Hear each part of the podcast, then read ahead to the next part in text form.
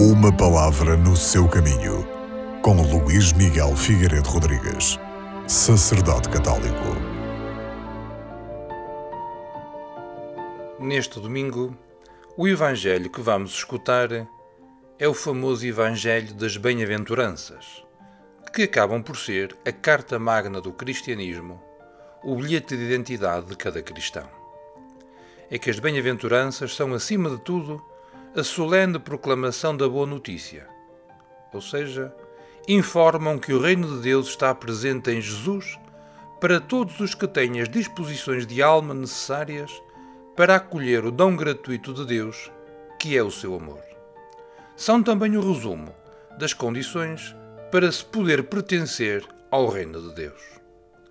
Os juízos de valor e o comportamento do mundo de hoje podem estar em contradição com o espírito das bem-aventuranças.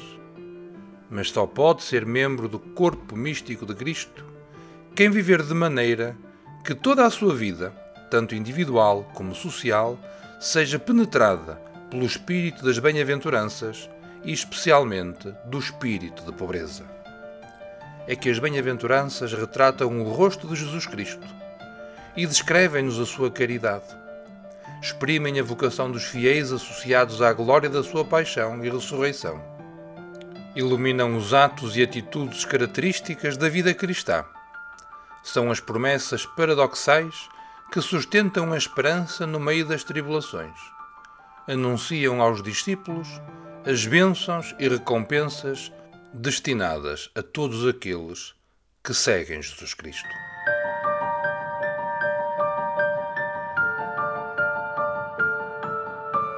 Uma palavra no seu caminho.